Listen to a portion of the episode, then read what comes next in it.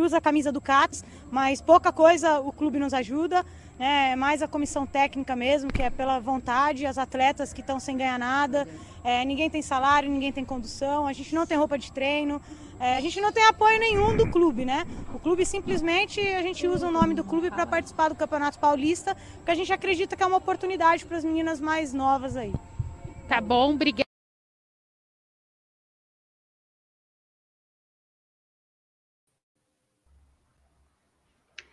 Boa noite a todos e todas e todos que estão aqui conosco mais uma vez para mais um programa Por Outro Futebol.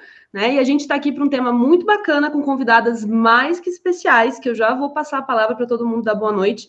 E também não poderia deixar de falar do meu querido parceiro, que a gente está aqui já faz alguns meses nessa, nessa empreitada, e a gente já está nessa caminhada de futebol há muito mais, há, há anos já, então é um prazer sempre dividir a bancada, enfim, as pesquisas, o que for esse espaço com o nosso com meu querido João Malaia, que eu também já vou passar a palavra.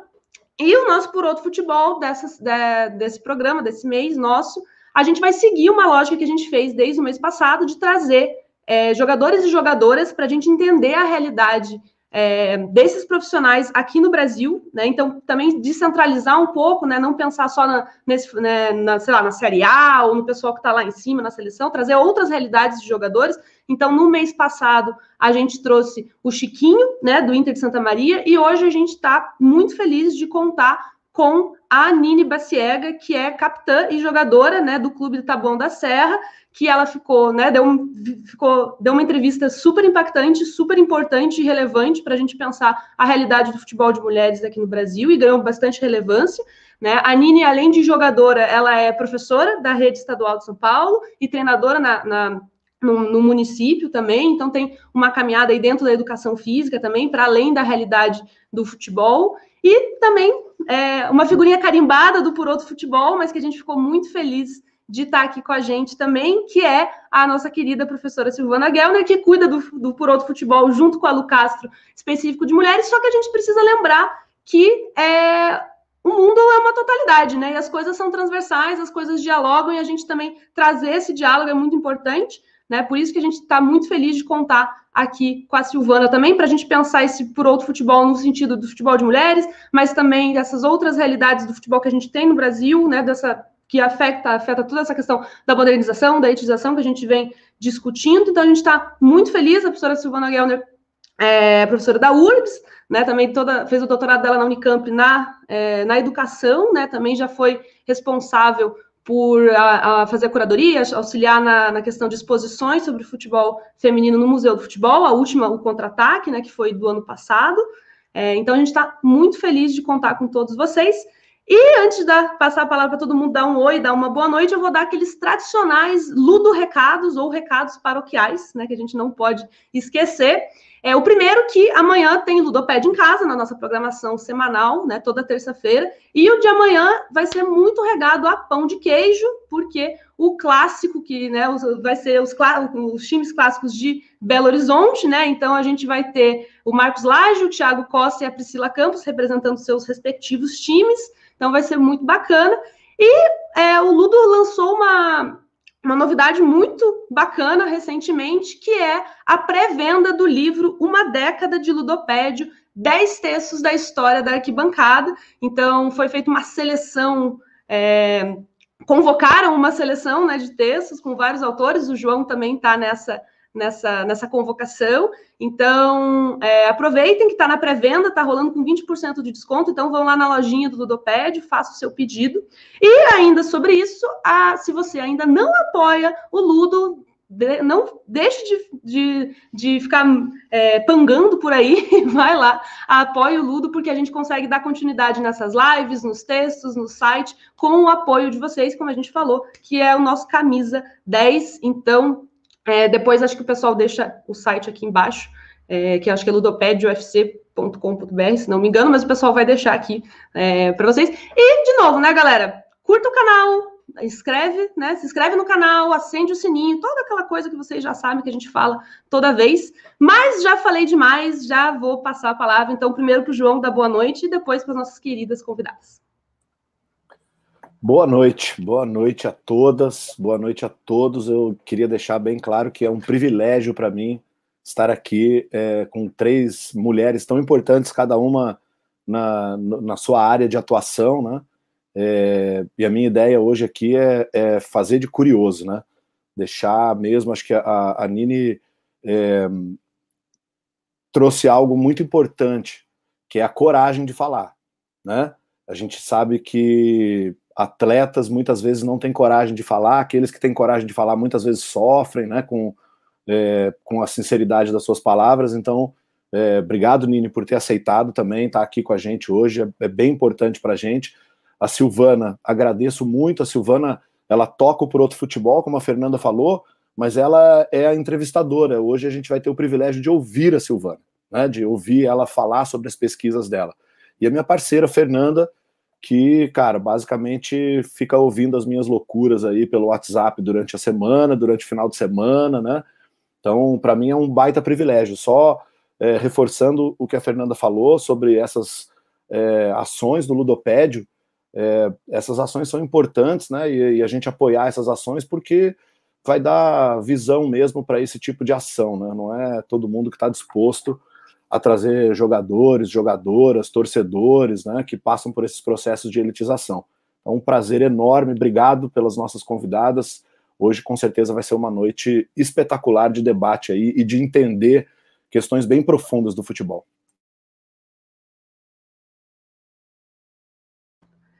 Nini, se quiser dar um oi para o pessoal, depois a gente passa para a Silvana daí. Fechou. É, boa noite, né, o pessoal que está acompanhando aí. Boa noite, Fernanda. Falei bastante com ela essa semana, né? É, boa noite, João, a Silvana. É, o prazer é sempre meu de, de receber esse tipo de convite. É, só tenho a agradecer vocês a gente abrir mais uma porta aí para falar de futebol feminino. Independente se a gente fala para 5, 10 ou mil pessoas, eu acho que o importante é levar a informação sobre o futebol feminino é, da melhor forma possível. E sobre a coragem, João, acho que foi um momento mesmo, acho que se eu tivesse que falar, eu falaria tudo novamente. E eu entendo que, que alguns atletas realmente é, têm um pouquinho do, do medo, né, de, de se expor, porque pode sofrer represália e, enfim, né, o, o clube pode encerrar contrato. Então, realmente esse, esse medo existe mesmo. É, mas eu acho que tem que ser falado, porque senão as pessoas não, não conhecem a realidade. Né? Quem vê de fora tem uma visão, quem vê de dentro é uma outra forma, e quem vê de dentro é que vive aquilo. Então, é, passou da hora de ser falado, e aí eu tive a, um momento ali do microfone e eu achei que, que era a melhor opção era falar mesmo. E acabou repercutindo de uma forma que eu não imaginava. Né? Eu jamais imaginei que uma entrevista para 4, 5 mil pessoas, como está sendo o Campeonato Paulista no ao vivo, é, repercutiria aí para mais de 2 milhões de pessoas vendo o vídeo é, em diversos canais diferentes. Então, eu que agradeço aí por abrir a porta para a gente bater um papo aí. Tenho certeza que, que vai ser bem bacana.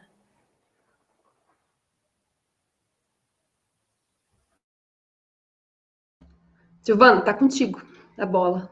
Ok, boa noite a todas, todos e todos que estão participando dessa, dessa reunião é importante. Outra vez, o tema é fundamental, trabalhadoras da bola. Né? Então, eu queria inicialmente agradecer o João e a Fernanda pelo convite de estar aqui conversando, exaltar sempre o trabalho, o papel, a função, que termo se queira dizer, do ludopédio na nossa cultura futebolística, é um grande portal é, não é só um portal, é quase que um, um levante. Acho que o, o Ludopédio tem pautado temas fundamentais para pensar o futebol, pensar os outros futebols, né, e sempre com uma perspectiva, além de crítica, construtiva. Né? Então, eu acho assim importante da gente ressaltar isso, porque se a gente está aqui é porque respeita muito o trabalho que o Ludo vem fazendo há 10 anos. Né? É um trabalho recente, é um trabalho consolidado, e é um trabalho que acho que tem um protagonismo importante nas discussões que se fazem hoje sobre futebol, especialmente em temas, digamos assim, é, não tão tranquilos como esse que a gente vai discutir hoje. Dizer que é uma honra, então, estar junto com a Nini, é, vi a sua entrevista, quero te parabenizar. Acho que são poucas as vozes insurgentes, né? Eu ultimamente tenho falado muito nas insurgências no futebol de mulheres e você é uma delas. Né? Eu acho que isso é, precisa ser não só reconhecido, mas a gente precisa tratar com mais cuidados os temas que vocês estão trazendo para a gente que não é do campo. Eu, particularmente, não sou do, do, do futebol, não jogo futebol, como a gente está brincando, a gente estuda porque não sabe jogar. Né? E, enfim, acho que a gente vai ter uma conversa muito positiva no sentido que vai trazer produtiva, vai produzir é, referências, subsídios e reflexões para a gente pensar com mais cuidado sobre o futebol de mulheres, a estruturação do futebol, enfim, temas que estão aí relacionados com, com a presença das mulheres no, no futebol brasileiro.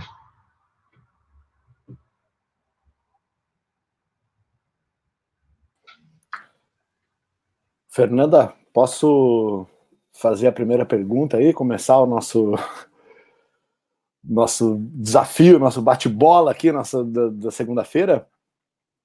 Então, beleza. Ó. Uh, antes da gente, da gente uh, eu fazer a primeira pergunta aí para Nini, eh, a gente começou mostrando a entrevista dela, mas a gente já falou um pouquinho agora, tem uma galera que chegou agora, né? Então, vou pedir para nossa produção aí, hoje é o Vitor que está aí na, na produção, Coloca a entrevista da Nini de novo para a gente, Vitor, por favor, para a gente ver aí esse, esse pedaço de coragem em estado bruto aí da Nini. Infelizmente também a gente usa a camisa do CATS, mas pouca coisa o clube nos ajuda, né? É mais a comissão técnica mesmo, que é pela vontade, as atletas que estão sem ganhar nada, é, ninguém tem salário, ninguém tem condução, a gente não tem roupa de treino, é, a gente não tem apoio nenhum do clube, né? O clube simplesmente a gente usa o nome do clube para participar do Campeonato Paulista, porque a gente acredita que é uma oportunidade para as meninas mais novas aí. Tá bom, obrigada. Nini, conta pra gente aí é, um pouco da tua trajetória no futebol, como é que, como é que você chegou até o futebol, é, conta um pouco eu sei que é, deve ser uma trajetória longa da vida, né? Mas tenta resumir um pouco o que, que foi a tua vida até, até essa entrevista, até esse momento aí, até você ser capitã do clube, né? Do time, e ter o microfone na mão ali e falar, cara, chegou a hora, chegou a hora.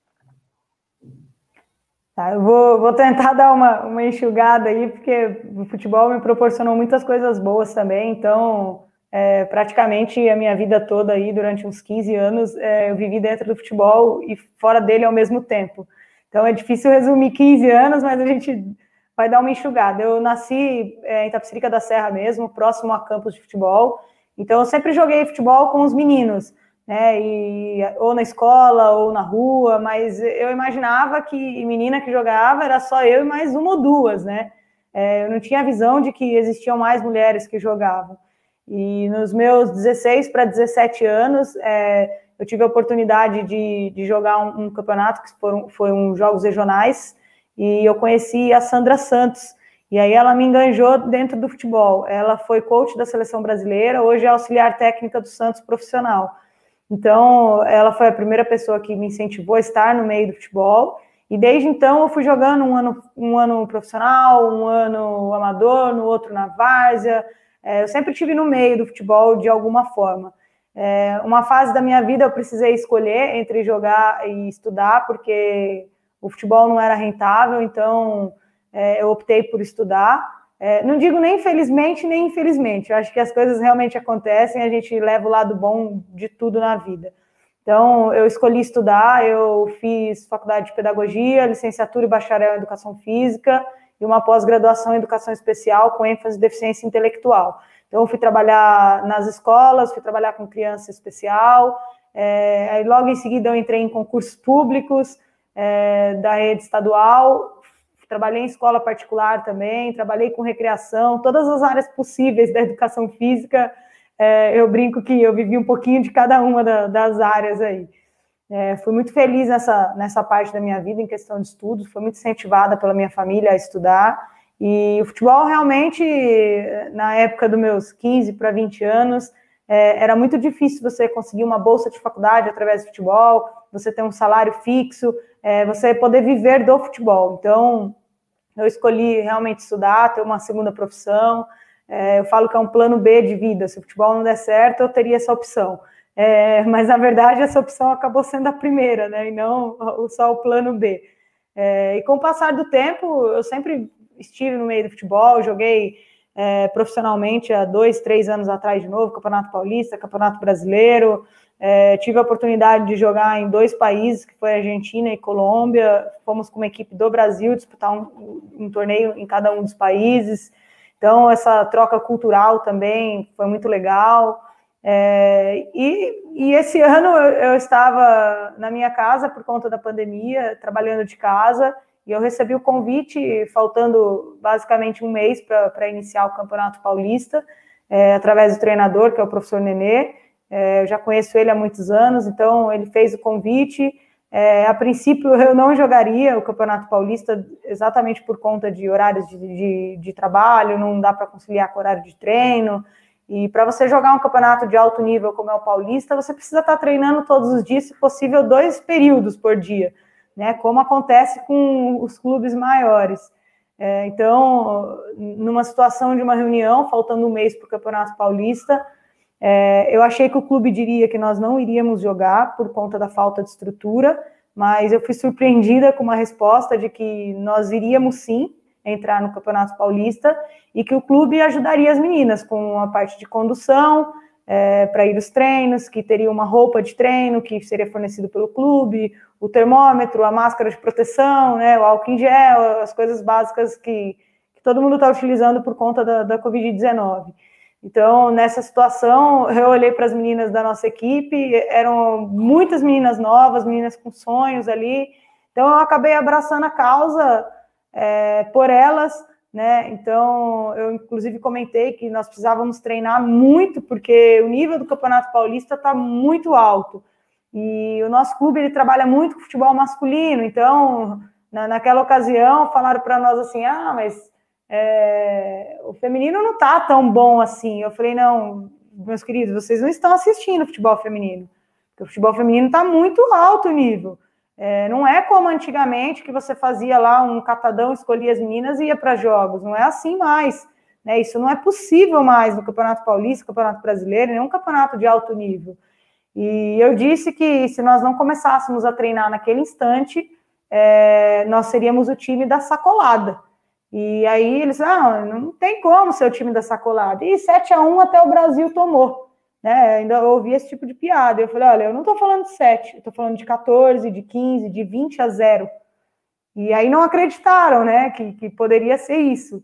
E aí no jogo de São Paulo a gente teve, infelizmente, esse resultado de 29 a 0. É, e aí no momento do intervalo já estava 17 a 0 é, me chamaram para entrevista, chamaram outra menina do nosso time, ela não quis dar entrevista, estava já todo mundo. É, é, muito difícil você levar aí 19 gols e você tá com a cabeça fria e querer falar e, e dar entrevista sem saber o que vai ser perguntado. Então, é, ela passou direto e aí me chamaram logo em seguida. E, e eu estava bem cansada, eu falei, deixa eu só tomar uma água que eu vou. E aí, naquele momento, veio na minha cabeça tudo que tinham prometido, que falavam falaram que, que realmente teria, e, e aí eu decidi falar, porque não pode ficar em vão. E eu falo para as meninas que eu não tenho nada a perder. Eu vim para o futebol profissional, mas não é o meu principal vínculo de trabalho. É, para elas, sim, para elas que são novas, estão começando, o futebol hoje dá para se viver dele, essa possibilidade é muito clara hoje dentro do futebol feminino. Então eu falo para elas que vocês não precisam se indispor, porque o clube pode estar muito bom ano que vem e eles não quererem contar com vocês porque vocês se dispuseram. Então, é, deixa que o que tiver que falar, eu falo, eu não tenho nada a perder. É, se eu estiver no meio do futebol, ótimo. Se eu estiver numa comissão técnica, ótimo. E se eu estiver trabalhando também, ótimo. Né? É, então, eu assumi um pouquinho da responsabilidade ali, enquanto líder da, da equipe, e resolvi falar que eu achei que era uma forma da gente é, provocar um pouquinho o clube, para que a gente garantisse pelo menos uma reunião com eles, para que a gente tivesse o mínimo da estrutura. Né? E, e aí, de repente, a repercussão da entrevista não foi só para o clube, foi praticamente aí para o mundo todo, né? Nós recebemos mensagens de apoio é, de vários países, não só aqui do Brasil, isso também foi uma grande surpresa. É, muitas pessoas, muitas jogadoras, é, muitos empresários nos procurando, querendo falar, querendo saber como que é a situação do clube. É, enfim, a gente foi tentando atender todo mundo aos poucos, mas a situação do clube é bem complicada, né? E eu acho que alguém tinha que falar e, e como diz, eu pus a cara para bater, né? E acho que foi isso. Foi uma verdadeira capitã mesmo, né? Matou no peito e, e, né, tomou a liderança, assim. Eu fiquei pensando, quando o João falou do negócio da coragem, aí se recuperou, Nini, eu lembrei um pouco da, daquela frase do, do Rondó da Liberdade do Marighella, né? É preciso não ter medo, é preciso ter a coragem de dizer. Né? E eu acho que, que foi exatamente o que a Nini fez. Assim, ela teve a coragem de dizer e botou a boca no trombone e fez, fez toda a diferença. Tua fala, a gente vai recuperar várias coisas ao longo do, desse programa, que você deu uma pincelada, a gente vai voltar, né? Que eu, o João já tinha programado algumas coisas, mas bem bacana a tua introdução, ficamos bem felizes. E agora, eu queria que a Silvana falasse um pouquinho, né? Pode ser que tenha gente que já conhece, óbvio, mas tem muita gente que é, tá para conhecer e merece conhecer essa trajetória. Então, se a Silvana pudesse falar um pouquinho da trajetória da pesquisa dela com futebol de mulheres, né? Porque eu já li uns textos da Silvana que ela fala que, que ela chegou no futebol pelo futebol de mulheres, né? Que é um caminho um pouco diferente do, do padrão. Então, se a Silvana puder falar um pouco dessa trajetória dela de pesquisadora, né? E pesquisadora do futebol de mulheres, ia ser bem bacana. Ok, vamos lá. É, eu tenho dito que o futebol, para mim, é o futebol de mulheres. Eu nunca fui uma pessoa interessada em futebol. Assisti poucas coisas, tenho um pertencimento clubístico que é o internacional, mais uma herança de família do que qualquer outra é, perspectiva. Fui poucas vezes ao estádio. É, em algum momento torci contra a seleção brasileira dos homens, porque achava que é, não estava satisfeita com o uso político que se fazia do futebol e das vitórias do futebol, enfim. Mas o futebol é, de mulheres, para mim, chega por conta da pesquisa que eu desenvolvo, acho que desde, desde sempre, assim, há muito tempo, eu pesquiso a presença das mulheres é, no esporte, né, de uma forma geral. Então, eu sou professora universitária, né? E desde, digamos assim, desde a graduação me dediquei a pesquisar a história da educação física, a história do esporte, e o que logo eu percebi que não apareciam as mulheres nessa história, né? Sobretudo na história oficial.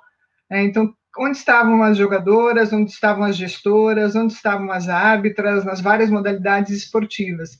E esse silenciamento foi me incomodando, e eu decidi então cunhar, digamos assim, a, a minha trajetória de pesquisadora olhando para esses temas. Então, eu trabalhei por muito tempo com história do esporte, com história das mulheres, com as questões de gênero, sobretudo no esporte, eu tematizei pouco educação física escolar, questão de sexualidade e, e as questões de memória. Eu acho que são duas trajetórias, dois, dois grandes temas de pesquisa que é, pautaram a minha trajetória acadêmica. Mas em determinado momento eu me deparo, porque eu nunca, aquilo que eu falei, nunca tive muito interesse em estudar o futebol. Né? Mas em determinado momento, esse outro futebol, que é o futebol de mulheres, ele chegou a, a, até mim, né? E chegou é, por conta exatamente disso, de estudar mulheres, e por conta, acho que de um evento muito, de uma participação muito específica, foi um encontro que eu não vou, eu já relatei várias vezes, um encontro que eu tive com a Aline Pellegrino, né? Que eu não conhecia pessoalmente, conhecia de olhar jogando é, na televisão.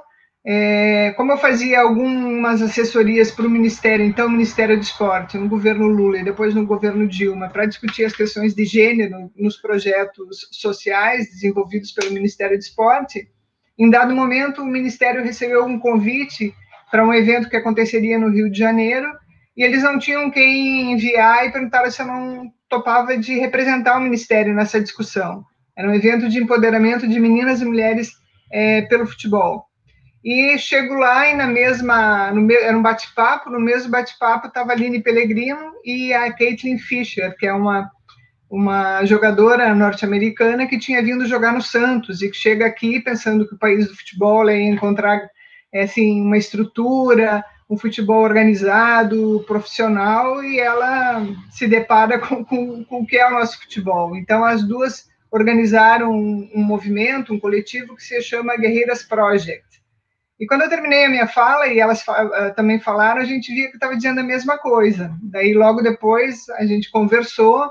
Eu, muito tímida, capitã da seleção por oito anos, a gente tem geralmente tem a referência de que, que, que são inacessíveis, como são os jogadores, né? Cheguei posso falar contigo? Né? E ela é super solista, e a partir dali a gente não se desgrudou mais, assim, sem, tem muitas parcerias. Mas então essa foi. Eu, eu pensei, gente, eu preciso me debruçar mais sobre o futebol de mulheres, né? E voltando desse encontro no Rio, eu tenho um grupo de pesquisa, tinha orientandas em fase de doutorado e de mestrado, eu disse, gente, vamos estudar futebol de mulheres. E muitas eram boleiras, né? Coincidiu também que várias das, das mulheres que estavam comigo tinham familiaridade com futebol. E daí começou. Mas o grande marco talvez tenha sido a exposição do Museu do Futebol em 2015, quando fui convidada para ser curadora. E para fazer a curadoria você precisa de acervo, precisa de dados, né? Como montar uma exposição com, com tão pouca informação que, que existia. E esse contato para montar essa exposição, a estratégia que eu tomei, até porque eu trabalho com história oral há mais de 20 anos, tenho um projeto de história oral, era conversar com as pessoas que fizeram a modalidade. Então, fui buscar as jogadoras, sobretudo as jogadoras dessa primeira é, geração após a regulamentação, na década de 80 e década de 90. E aquilo que eu achava que era completamente inacessível, que é, por exemplo, chamar pelo Facebook a Cici, e um dia depois a Cici me responder, estou aqui porque que vocês precisam, né? E várias outras jogadoras, eu falo a Cici porque ela é o grande ícone, acho que é o nome que representa essa primeira geração, por tudo que ela fez e pelo não reconhecimento é, que ela tem aqui no Brasil, né? E daí começou, e foi assim, não parou mais. Né? Então, foi um envolvimento em termos de pesquisa, e para além da pesquisa, eu, eu tenho um envolvimento, acho que político muito grande. Não que fazer pesquisa não seja político, é ato político. Mas digamos que no meu caso se espraiou esse ato político para um ativismo mesmo, né? com as jogadoras, é, manifestos contra a CBF, é, produção de, de outras coisas, digamos assim, de outros movimentos que me fizeram é, entrar no futebol de uma, de uma forma que, na entrevista que eu dei para o Ludopédia, eu falei, nunca na minha vida eu imaginei que eu, por exemplo, escrever sobre futebol, né, que eu ia comentar futebol, mas é esse, esse futebol que para mim é o futebol, que é o futebol de mulheres. O outro lamento dizer, mas não, não, corre, não corre nas minhas veias. Acho que por aí, Fernanda e João, para a gente começar a conversa. Perfeito, obrigada, Silvana. Bom, pegando essas ganchos, né, da, da fala das duas, da questão da, da profissão, né, apareceu, né, da profissão de jogadora, apareceu um pouco na fala da Silvana, apareceu muito na fala da Nini, e é um pouco, do, um pouco não, né? É o nosso tema de hoje, que é da das trabalhadoras da bola. E aí, Nini, eu queria perguntar para você, você deu, depois da, da, da, da entrevista para né, a Federação Paulista, no intervalo do jogo, é, como você falou, né? Deu muita repercussão, muita gente procurou, e eu vi uma entrevista tua, que saiu no, com uma fala tua no Globo Esporte, que aí você falou o seguinte, né? Eu não me sinto uma atleta profissional. Né, nesse momento, estava contextualizando a questão do tabuão da serra, né, dessa coisa que você comentou agora, da questão da estrutura, que não tinha, que prometeu e não foi, não aconteceu, não sei o quê. E aí, você, no meio disso, você falou, né, eu não me sinto uma atleta profissional. E aí, é, eu queria que você falasse um pouquinho, a partir da tua experiência, obviamente, de, de outras coisas que você quiser agregar, de leituras também, é, o que, que é a profissão de jogadora de futebol para você? né, de acordo com a tua trajetória, e quais seriam as especificidades e as dificuldades dessa profissão de jogadora? Né, porque você falou que não se sente profissional, então é uma profissão? Não é? Como é que isso aparece é, para você, de acordo com a tua experiência? Tá, é, o ser uma jogadora profissional é, de futebol, hoje eu falo com plena convicção que é possível você viver do futebol, você ter inclusive uma carteira registrada como profissional de futebol. É, então, acho que o ser atleta profissional é você ter uma condição mínima de trabalho. Eu costumo fazer uma comparação, parece ser muito simples, mas é, é o que mostra a realidade, né? Se a gente vai trabalhar numa empresa de telemarketing e a gente não tem um telefone é, para fazer as ligações, para oferecer os produtos, enfim, né? Se eu não tenho um telefone, eu não tenho uma condição mínima de trabalho. É, e no futebol acontece isso também. Se eu chego no campo e eu não tenho uma água, eu não tenho uma roupa de treino, ou o campo não é o adequado, eu não tenho uma condição mínima de trabalho. Então, para eu, eu ser uma atleta profissional, eu, eu, considerar que eu sou uma atleta profissional, eu preciso ter condições mínimas. E, e na minha visão, a condição mínima é ali, é um campo adequado para o treinamento. Né? A gente não pode disputar o Campeonato Paulista, que é a, a questão num campo de grama natural e a gente treinar num campo de grama sintética, porque muda a velocidade da bola, é, muda o tipo de domínio, muda a batida na bola, enfim, são especificidades é, de técnica, de tático, que é complicado a gente mudar um simples é, piso, né? O simples tipo de grama já modificar muita coisa no jogo. Então, você não tem um espaço adequado, é, você chegar para o treino e você não ter uma água para tomar no treino, é, isso é. Chega a ser um descaso né, com a modalidade. Aí, às vezes, você tem um banheiro no, no, no campo, às vezes nem o banheiro você tem. E é futebol feminino. Né? A gente fala, poxa, a mulher passa por alguns dias, algumas situações, você precisa de um banheiro. Então, você treinar num campo que um vestiário fica fechado e você não pode usar o banheiro, é, isso é um descaso com a modalidade, é um descaso com a mulher, né? É, entre outras coisas, né? O uniforme de treino, né? Você ter que usar a sua roupa própria para treinar, é, você leva para sua casa de volta, você lava, são coisas que o clube precisa fornecer. É, pelo menos uma troca de roupa ali para que você é, identifique que você faz parte do clube. A gente, a gente brinca também, né? Nossa, a Rede Globo veio filmar o nosso treino e estava todo mundo bagunçado, cada um de uma cor. Né? Você não tem uma identificação de que você faz parte do clube. Então, você está trabalhando para quem naquele momento? Né? Então, são condições de trabalho. É, nós acordamos no início do campeonato que nós não teríamos salário, porque o clube realmente falou que não tinha condições de pagar um salário, mas ele acordou outras coisas que são as condições mínimas. Né? É, então, o que foi acordado precisa ser cumprido. Isso não aconteceu. Mas, independente da estrutura estar muito ruim, é, eu costumo sempre bater na tecla com as meninas e dizer o seguinte: que quando você entra em campo, é, aí sim você é uma atleta profissional, porque você está ali fazendo o que você escolheu fazer. Então, se dedica dentro de campo, porque no campo você tem que mostrar tudo que você sabe. A oportunidade de você estar tá num clube maior, num lugar melhor, é dentro de campo que você vai mostrar, é com o seu trabalho.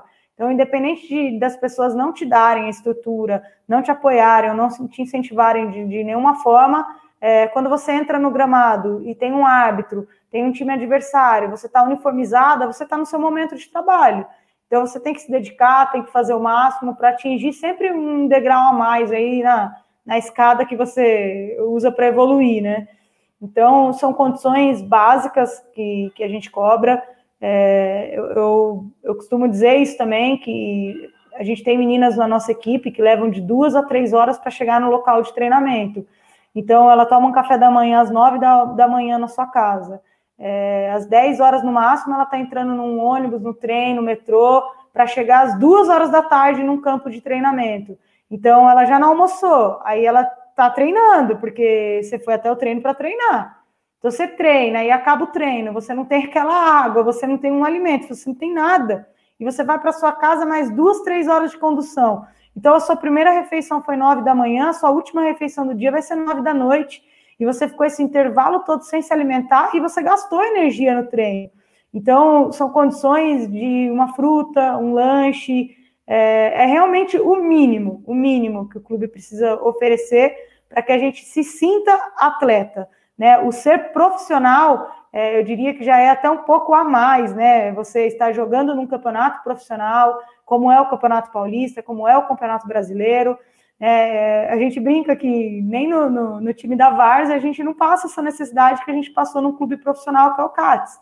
Então, no time da Várzea, tem ali, o pessoal dá um apoio para as meninas que, que financeiramente não conseguem para o treino, não conseguem para o jogo, o pessoal dá um apoio de uniforme, você tem uma roupa de passeio, é, você chega no campo adversário, todas as meninas estão com a mesma camiseta, e isso no, no CATS a gente demorou muito tempo para conquistar. É, por conta da, da, repercussão da entrevista, aí sim a gente recebeu a visita da, da Ana Lorena na, na, federação, não sei nem se é, se é uma das perguntas já, mas vou só passar rápido, que eu acredito que seja. Né? Aí sim ela foi nos visitar, é, doou algumas roupas de treino, roupa de passeio, então a gente conseguiu ali é, pelo menos se uniformizar é, e ficar um grupo homogêneo, né? Que até isso era difícil de, de apresentar para qualquer pessoa que fosse ver o treino ou o jogo. Ah, é dramática a situação que a Nini coloca para gente, né? Isso é dramático, né? Você pensar é, enquanto, enquanto você falava, Nini, eu pensava num, numa atleta dessas, assim, né? Saindo de casa e fazendo todo esse percurso. Eu hoje moro aqui no interior do Rio Grande do Sul, mas eu morei muito tempo em São Paulo. Eu sei bem quanto, quanto tempo a gente demora para se deslocar, quanto tempo a gente perde em São Paulo de deslocamento. E, e essa descrição, assim, né? Você vai percebendo que não há o mínimo mesmo de condição da pessoa ser uma atleta, dela desempenhar uma performance física, né? Com esse é, com esse, esse quadro, né? Lá, esse, complicado. Um pouco desse histórico que você está desse quadro que você está é, que você tá mostrando para gente. E aí assim eu ia eu ia fazer aqui a pergunta para Silvana, né? Pegando esse gancho, é, é assim, Silvana, você que teve tanto essa essa uh, essa participação no comitê de, do futebol feminino, né? que interviu junto à CBF, né? Você teve essa é, tem essa vivência com essas atletas, né? Durante um, um, não só essa vivência, mas você trabalhou com a memória delas, né? E com esse, essas, essas gerações dessas primeiras jogadoras na década de 80. É, assim, como é que você percebe que essa dificuldade da profissionalização que vai impactar, claro, o futebol de mulheres de uma maneira geral, mas clubes como o clube da Nini são muito mais impactados, né? Então, como é que essa dificuldade da profissionalização impacta na própria estruturação da modalidade, né? É, quais foram e quais são os desafios que a gente tem atualmente, então, para estruturar essa, essa, essa modalidade para que essas. É, isso não pode acontecer, né? Isso, assim, quando a gente ouve a Nini dizer que na várzea é, a situação é melhor, talvez a gente compreenda porque a várzea tem um outro espírito de comunidade, né? Tem uma outra, um outro vínculo com essas mulheres, né? Agora, sabe assim, a Nini estava na, na, na, televisão dando entrevista, tendo que ser capitão um time que tem essas condições, né? Então, queria que você explorasse um pouquinho essa, essa questão. Ah, João, o tema, o tema é difícil, é um tema bastante amplo, assim, né? Mas o que, que, que eu vejo minimamente? Eu faço uma distinção entre profissão e ocupação. Né? Eu acho que essas jogadoras, e a grande maioria das jogadoras de futebol no Brasil, o futebol é uma ocupação, não é uma profissão, porque nem está garantido os mínimos direitos. Ah, a situação que a Nini falou é mais que dramática, né? É inaceitável, é, sobretudo porque tem uma distinção de gênero muito forte. Pode me dizer também, bom, também tem uma série de jogadores homens que passam por situações semelhantes mas o número é infinitamente menor do que as mulheres, porque a grande maioria das mulheres vive é, a situação que a Nini está tá relatando. Tivemos um, alguns avanços, mas para quem que foram esses avanços? Para alguns clubes que estão disputando a Série A1, né? Eu acho que isso a gente tem que tematizar. O que, que eu vejo que é o grande, talvez o grande problema do futebol de mulheres? É a descontinuidade, a eterna promessa. Né? Então, ao longo da história que eu venho acompanhando, mais especificamente desde a regulamentação, desde essa primeira geração, ainda hoje eu estava olhando aqui uns textos que eu estou escrevendo, é, a Pretinha, 25 anos atrás, quando ganharam o Sul-Americano em Uberlândia e que conquistaram a vaga para a Suécia, ela fala a mesma coisa que a Nini está falando agora, exatamente as mesmas palavras. Né? A gente precisa ter um, uma outra atividade para não morrer de fome. É um pouco ela diz isso. Então, o que, que eu vejo assim? É, a falta de investimento e a falta de um projeto de curto, médio e longo prazo da CBF. Eu digo a CBF porque ela é a gestora do futebol no Brasil, né? E ela tem uma incidência enorme sobre as federações esportivas e sobre os clubes. Então, ela, em última instância, é a entidade que responde pelo futebol no Brasil. E é a entidade que deveria ter feito há muito tempo uma política de indução, uma política de reparação de desigualdades históricas que existem no futebol de mulheres e uma política de investimento, é não pensar o futebol como um gasto, o futebol de mulheres, mas pensar o futebol de mulheres como um investimento que palavras como o que a Nini falou agora, o clube ajuda, o clube não pode ajudar, o clube tem que pagar. Então, são verbos que a gente foi naturalizando ao longo da, da trajetória das mulheres, que a gente nem se dá conta, não poderia estar falando em ajuda, né? Tem que falar em pagamento. Então, por quê? Porque são trabalhadoras, como a Nini estava falando. E daí é interessante pensar, eu estava até, porque o nosso próximo programa do Por Outro futebol, que vai ser apresentado por mim e pela maravilhosa Juliana Cabral, né, que vai uh, partilhar comigo e com a Lu Castro agora, a partir do próximo mês, a, a condução do programa. É outra voz insurgente, atleta maravilhosa, uma pessoa que eu tenho a honra de, de estar próxima. É, a gente estava conversando, já perdi o raciocínio, fui falar da Ju e perdi o raciocínio do que, que eu estava dizendo. A gente estava falando exatamente disso, eu acho, dessa descontinuidade e, uh, sobretudo, da falta de investimento é, no futebol de mulheres. Então, ajuda não pode ser o termo que a gente usa. Ah, recuperei, recuperei o raciocínio. É, as jogadoras, e isso é desde o início, elas se sentem profissionais, mas profissionais dos deveres. Né? Profissional que tem dever, mas não uma profissional que tem muitos direitos. Né? E esse, porque esses direitos, qualquer migalha que é oferecida, não quero ser, dizer que isso não é importante, eu falo migalha porque são poucos os direitos que elas têm, que o desejo de jogar é tão forte, de estar no futebol é tão grande, que elas aceitam, porque não tem outra chance, ou aceitam ou não chega ali. Né? Então, é, o fato, e daí acho que tem duas coisas importantes. Uma é chegar ao futebol, jogar futebol, e outra é permanecer no futebol. Né? Por quê? Porque como é um futebol sem estrutura e descontínuo, né, a gente vê muitas vezes que, que as jogadoras elas estão em atuação quando tem campeonato, quando não tem, morreu, acabou, vai voltar no ano que vem, se tiver campeonato no ano que vem. Então, quando a gente pega mesmo o campeonato brasileiro, por muito tempo a Taça Brasil existiu entre 83 e 2007, com várias interrupções, daí transforma em outra competição, daí tinha duas competições, daí faz só uma, Quer dizer, isso no, por conta da CBF. Agora vamos pensar nos campeonatos estaduais, no, campeonato, no, no futebol de várzea. Quer dizer, tem várias estruturas que sequer são pensadas quando a gente diz hoje, ah, acho que a gente avançou, mas avançou para quem e como?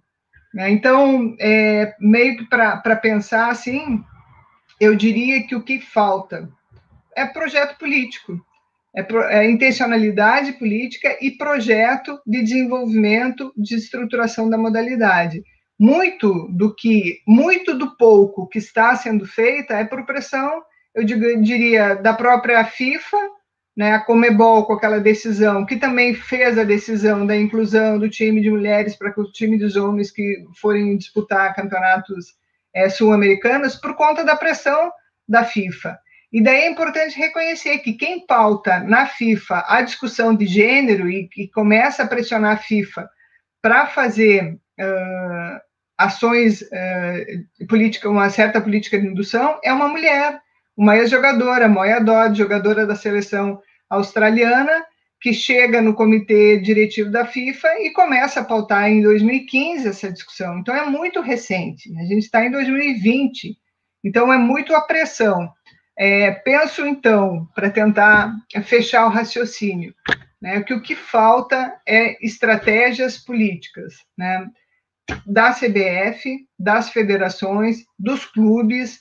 Por isso que é, é importante registrar o papel que a CBF tem aí. Volto a dizer, ela é a entidade gestora do futebol. Né? Então, eu fico feliz agora que a gente tem a Aline Pellegrino e a Duda lá, em 2020, ou seja, depois de muito, muita briga das mulheres para que tivessem mulheres com experiência lá, mas que elas consigam trabalhar, né, e que elas consigam colocar em ação é, essa pauta reivindicatória que elas, elas acompanham há muito tempo, sobretudo a Aline. Né, a Duda tinha mais uma questão na gestão uh, esportiva, né, a gestão de escolinha de, de, de futebol aqui no Rio Grande do Sul, mas também é uma voz aí importante em reivindicar esses direitos. Eu falei muitas coisas, né, mas o que, que eu considero também importante? Que é a ausência de um plano de carreira. As jogadoras não conseguem ter um plano de carreira, dada a, a descontinuidade, a sistematicidade, a subrepresentação e muitas vezes a não valorização delas como possíveis de estar nesse espaço que é o futebol e possível fazer dele uma profissão. A Nina utilizou termos é viver do futebol, né? É, eu acho que a profissionalização engloba isso, né? Além de tudo que a Nini já falou, é viver do futebol e não só ter condições mínimas para viver no futebol. Né? Talvez a gente possa pensar um pouco nesse sentido. Obrigado, Silvana. Acho que as palavras foram bem esclarecedoras. É, a gente chegou aqui mais ou menos na, na, já avançando um pouquinho da metade do programa, né? Então aquele a gente faz aqui o nosso breve intervalo só para pedir para vocês.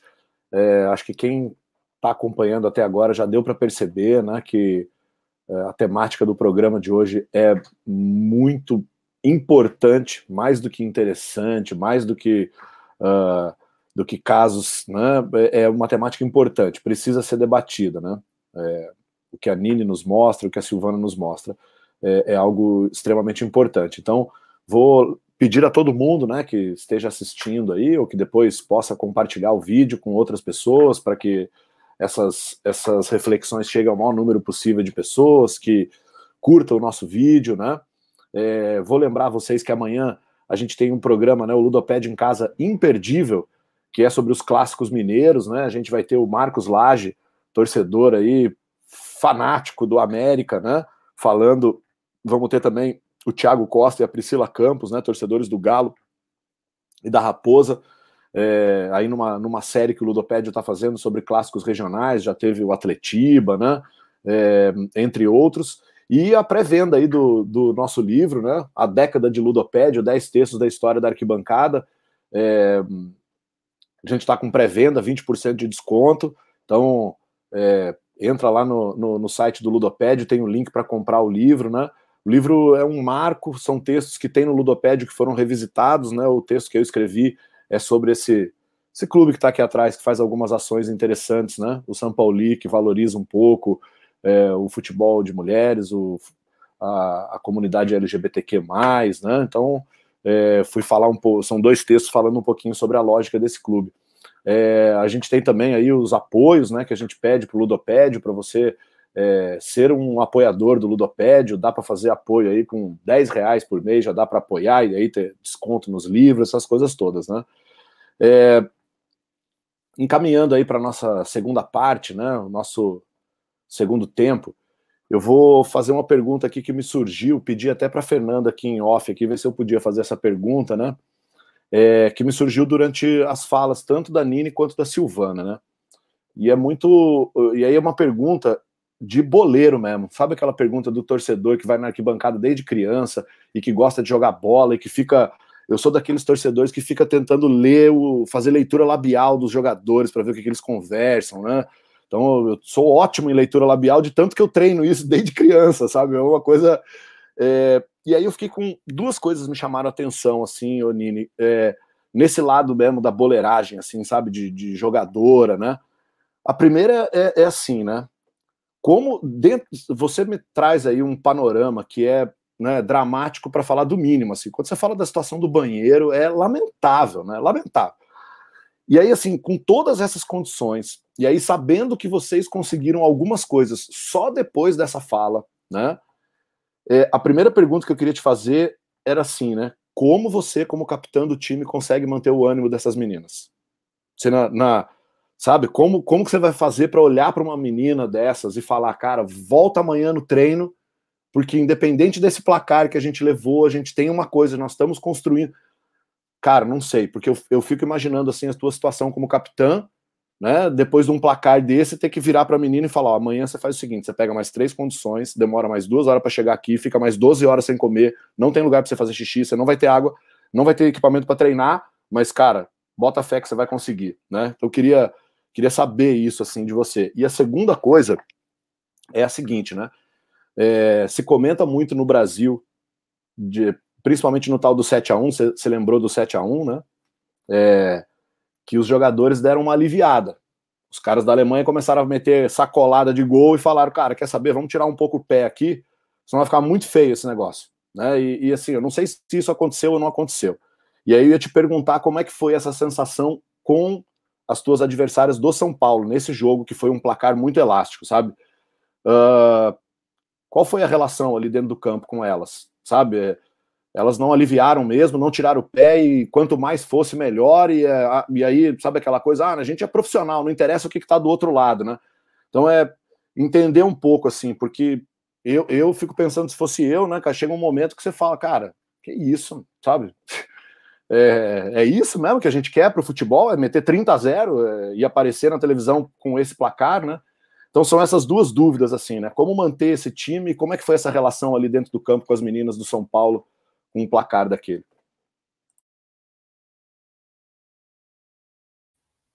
Pronto, o áudio estava desligado. Você prefere que eu responda agora ou você quer fazer o intervalinho antes? O intervalinho já foi, a gente já fez os jabás todos aí, a gente já. Ah, então. É isso. tá. É, eu, vou, eu vou puxar o gancho do que a Silvana estava falando, e, e aí eu entro no, no, mérito da sua, da sua pergunta, que acho que vai juntar um pouquinho da, das respostas.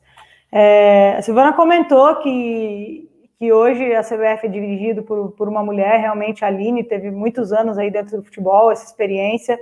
É, a própria Federação Paulista também é, é dirigido pela Ana Lorena, que também foi por muito tempo é, tanto jogadora como gestora da, da equipe da Ferroviária. Então, é, são pessoas que têm experiência do campo, né? É, eu acho que mais do que justo estarem é, no degrau aí que estão, representando o futebol feminino, brigando por melhorias. E, e eu emendo que no, nos últimos cinco anos, é, claro que depois que a Comebol fez o decreto da obrigatoriedade, melhorou bastante, mas eu, eu posso dizer, vivendo dentro do futebol, que nos últimos cinco anos a condição do futebol feminino melhorou muito. E melhorou por conta da, dos calendários, de que foram criados é, mais calendários, mais competições, mais competições para a categoria de base. Isso é uma coisa que não existia antes. É, eu falo que quando eu comecei a jogar, não existia essa história de seleção sub-15, 20, é, é, paulista sub-17, brasileiro é, de categoria, essas coisas eram, eram um sonho só, né? É, eu, com 15 anos, se eu quisesse estar numa seleção brasileira, eu tinha que brigar com a linha de 30, entendeu? Então, não existia essa distinção de categorias. Então, eu acho que a federação e a CBF, elas têm trabalhado é, nesse mérito de de criar calendários de categoria de base, porque isso estimula o clube a fazer formações de base, né? E você formar atleta, é, aí sim você vai garantir que o profissional seja de qualidade, né? Quando você forma atleta no processo. E isso nos clubes masculinos acontece muito, né? Você tem as categorias de base e aí sim você vai para o profissional. É, no feminino, nosso time é um grande exemplo disso. É, praticamente nenhuma das meninas passaram por uma categoria de base e todas elas são novas. Então, elas estão dentro de um nível profissional é, sem ter treinado um passe, um domínio, um fundamento básico, né? Que é o que vocês treinam aí na escolinha, que a gente fala, ah, escolinha, né? A categoria de base. É, e hoje o calendário de base ele faz com que as meninas se preparem muito mais para chegarem no profissionais e ficarem no profissional. Né? Tem menina que briga tanto por um sonho e chega no profissional, ela não está preparada, ela fica lá um, duas semanas, um mês, dois meses e aí ela cai o rendimento e ela é dispensada. Então, você precisa chegar preparado no profissional, no nível profissional. E o fato da CBF ter criado uma Série B do Campeonato Brasileiro, você já ajuda nesse, nessa questão do, do, dos placares elásticos. Né? O próprio Campeonato Paulista se analisa ter uma Série B também, é, elimina um pouco essa possibilidade dos placares elásticos, mas isso não é uma realidade só de São Paulo. Né? No, no ano retrasado, se eu não me engano, ano passado, não, ano retrasado, é, no Campeonato Carioca, o Flamengo é, ganhou de um time do Greminho de 56 a 0. Então, é um placar imensamente elástico, né? Mostra que ainda existem o, uma diferença muito grande das equipes superiores, das equipes que estão já alcançaram o alto nível, para as equipes que estão começando agora. Mas talvez esse início deveria ser com categorias de base e não direto com o profissional. E, então, a CBF e a federação elas têm trabalhado nesse sentido de, de dar o acesso, é, primeiro à categoria de base, depois ao, ao, profissional propriamente dito. Então, eu acho que isso emenda muito na, na sua pergunta, que quando você fala assim, é, como, como você motiva a menina no outro dia estar tá de novo no treino, sendo que ela passou por toda aquela dificuldade? Eu acho que é basicamente isso, é ela vê que o futebol feminino está crescendo, É claro que ainda precisa de muito, a gente que está dentro, principalmente, nós somos as primeiras a brigar por, por melhorias, por mais coisas para o futebol feminino, mas a gente tem que visualizar aí que dentro do, dos últimos cinco anos tem crescido. É, é, difícil esse desenvolvimento ser da noite para o dia, dia, mas eu acredito que tendo mulheres nas gestões, a tendência é que isso melhore, mulheres que estiveram em campo, isso ajuda muito. É, essa experiência é, vivida no campo, ela leva para a gestão. Então, eu sei o que cada clube necessita, eu sei quais são as, as maiores dificuldades do futebol feminino. É, e a maior dela, que eu acredito, é uma que a Silvana também tocou no assunto, é a continuidade. Né? O nosso campeonato encerra na quarta-feira contra o Palmeiras e a gente não sabe se o clube vai continuar, se não vai. É, as meninas estão perguntando já, e aí, vai ter time, não vai ter time? O que, que eu vou fazer depois de quarta-feira? Porque acaba o campeonato. Né? Até agora todo mundo estava se esforçando para ir para o treino, gastando dinheiro, mas e depois? É, o meu esforço vai valer a pena? Eu continuar gastando para ir treinar se eu não tenho um outro calendário até o final do ano? Né? Então é melhor deixar para o ano que vem, quando abrir peneira de novo, abrir o clube outra vez, o calendário vier de novo. Então, a maior preocupação no futebol feminino hoje, eu acho que é essa, esse fator continuidade.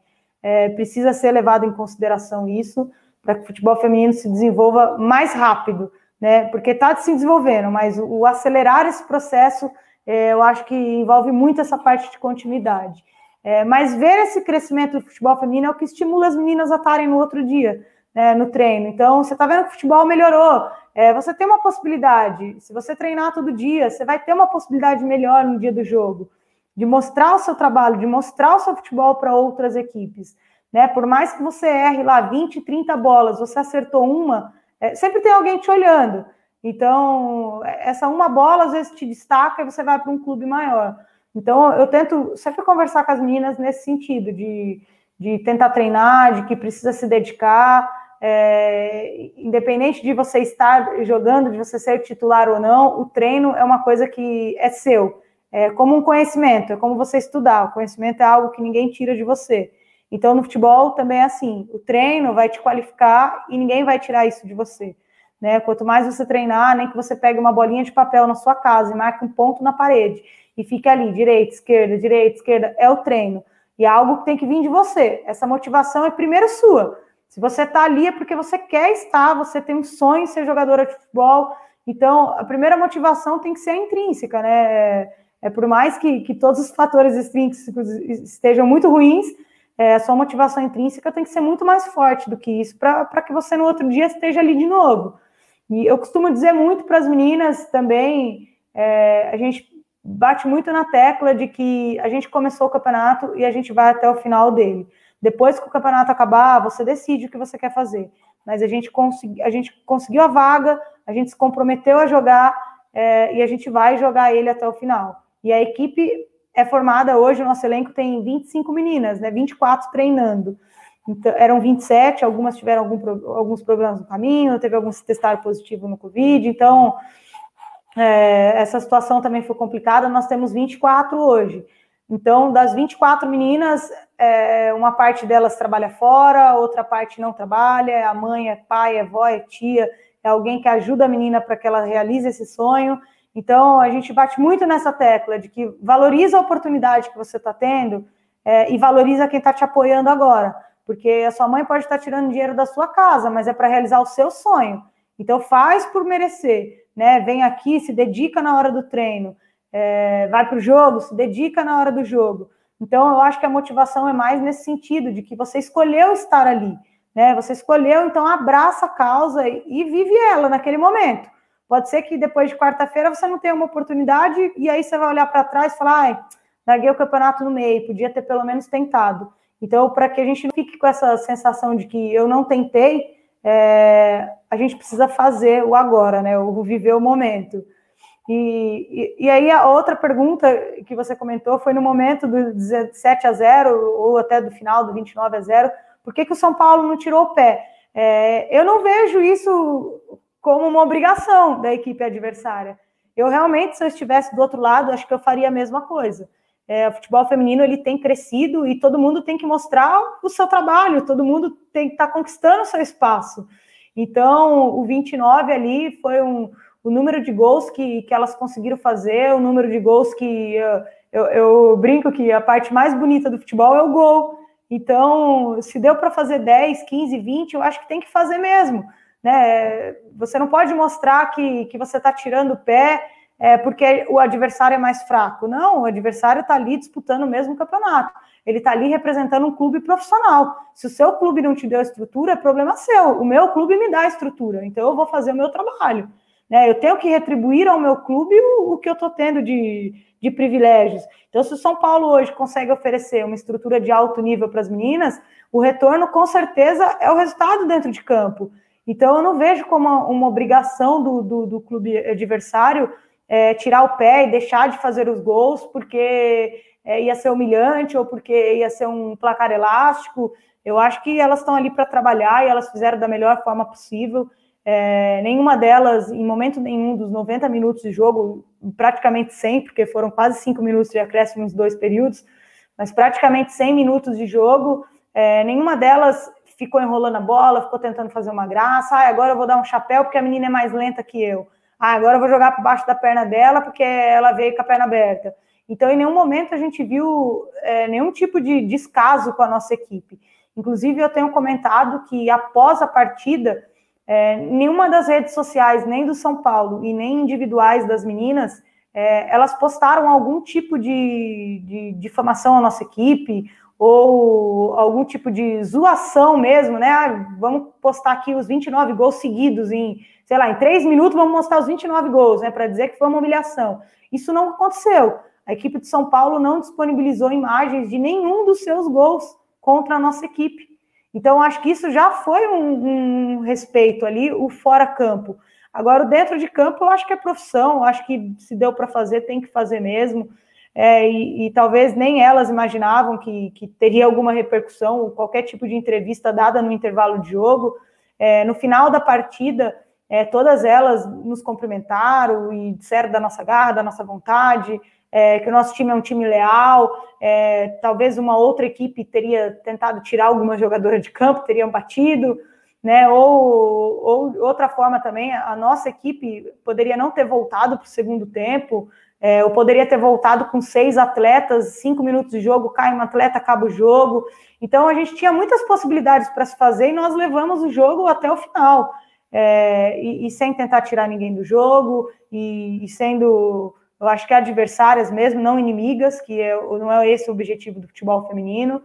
E no final do jogo, inclusive da partida, as meninas do, do nosso time, é claro que todo mundo estava bem desmotivado para voltar no segundo tempo. É, eu cheguei no vestiário, eu fui a última a chegar por conta da entrevista, que eu, eu fiquei lá um pouquinho na reportagem, então eu fui a última a chegar, eu cheguei no vestiário, tinha meninas chorando, tinha meninas já batendo boca, menina que eu não vou voltar, eu, e aquela situação bem desagradável, e aí a gente teve lá uma, uma conversa bem, bem honesta nesse, nesse ponto, de que é o seu sonho, não importa o que está acontecendo, não importa o resultado, você está jogando, uma bola você pode mostrar o seu potencial, né? A gente não vai parar, o nosso time vai correr até o final, a gente veio para isso e a gente vai aguentar isso até o final. É, então, e, e, muitas outras coisas também a gente acaba dizendo que é parte do, do vestiário aí que é fundamental.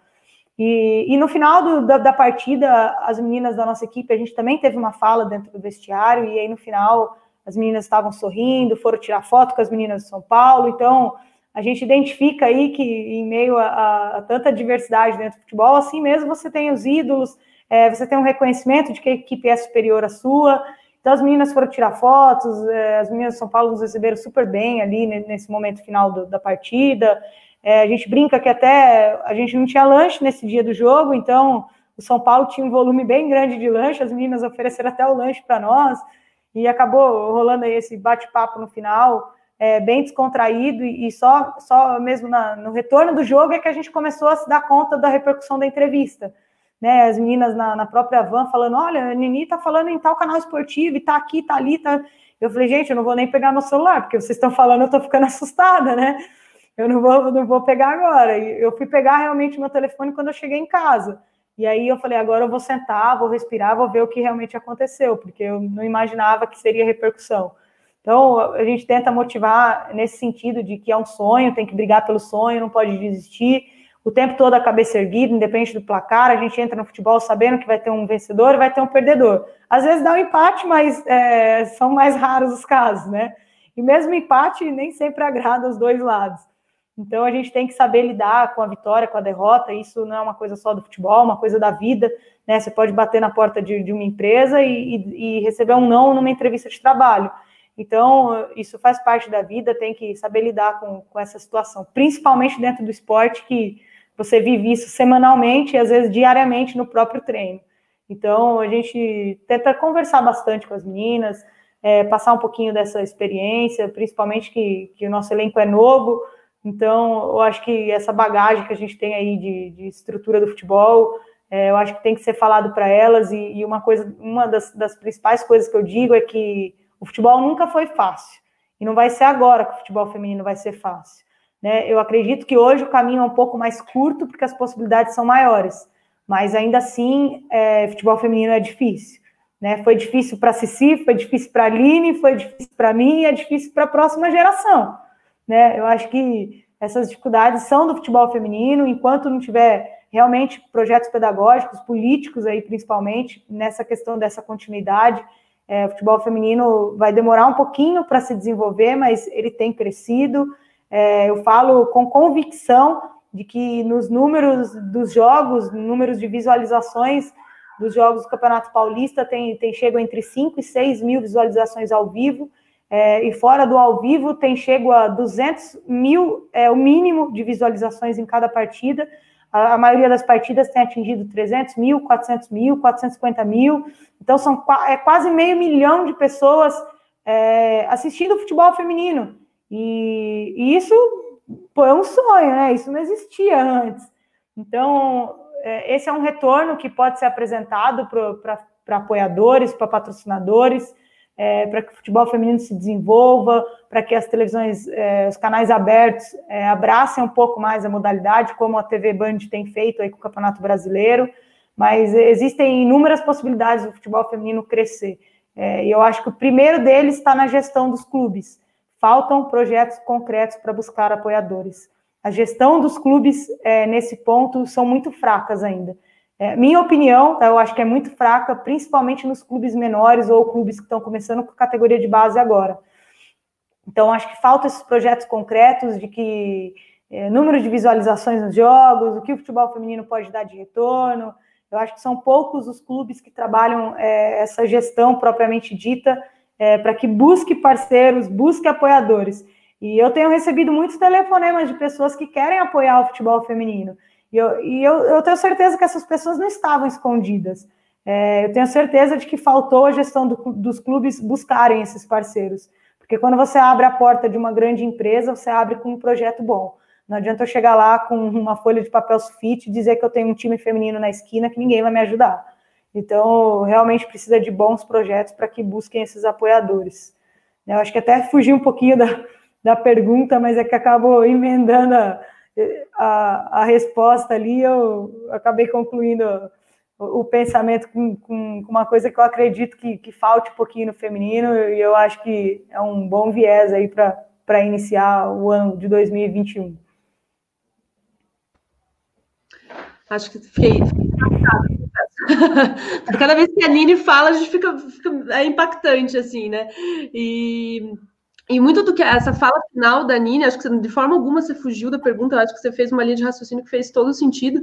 Me lembrou muito o, o que a Silvana sempre fala também, né? De tipo, da, da questão que você tem que dar visibilidade para o futebol feminino, né? Como é que você vai gostar de algo, como é que você vai conhecer algo se ninguém mostra, né? E aí é isso, né? Foi o que você falou. É preciso um projeto político, né? Uma vontade de que, de que isso aconteça e tudo mais.